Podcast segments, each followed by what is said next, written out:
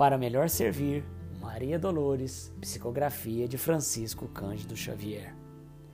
Diz a lenda que um dia, abandonada sob a terra fria, a semente cansada perguntou ao Senhor: Por que me vejo a sós morrendo sufocada, como quem deve estar sob lodo e pancada? Afinal, que fiz eu?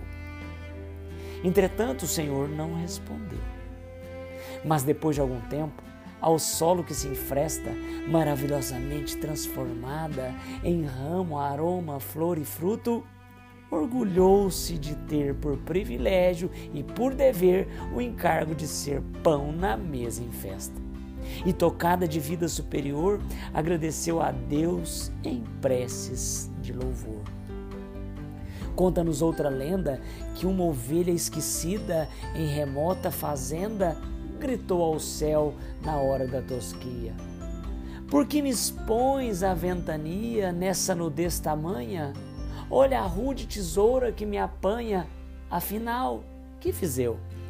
O céu, no entanto, nada respondeu. Mas depois de alguns dias, encontro a criança que lhe vestia a lã, sorrindo de esperança, alegrou-se anotando seu próprio trabalho, sustentando o calor e doando agasalho em auxílio de alguém. E agradeceu à vida a elevada missão de que for incumbida pela fonte do bem. Assim também, alma querida e boa, quando a dor te transforme o coração em chama de sofrimento a requeimar-te o peito, não reclames, perdoa. E nem penses, ama.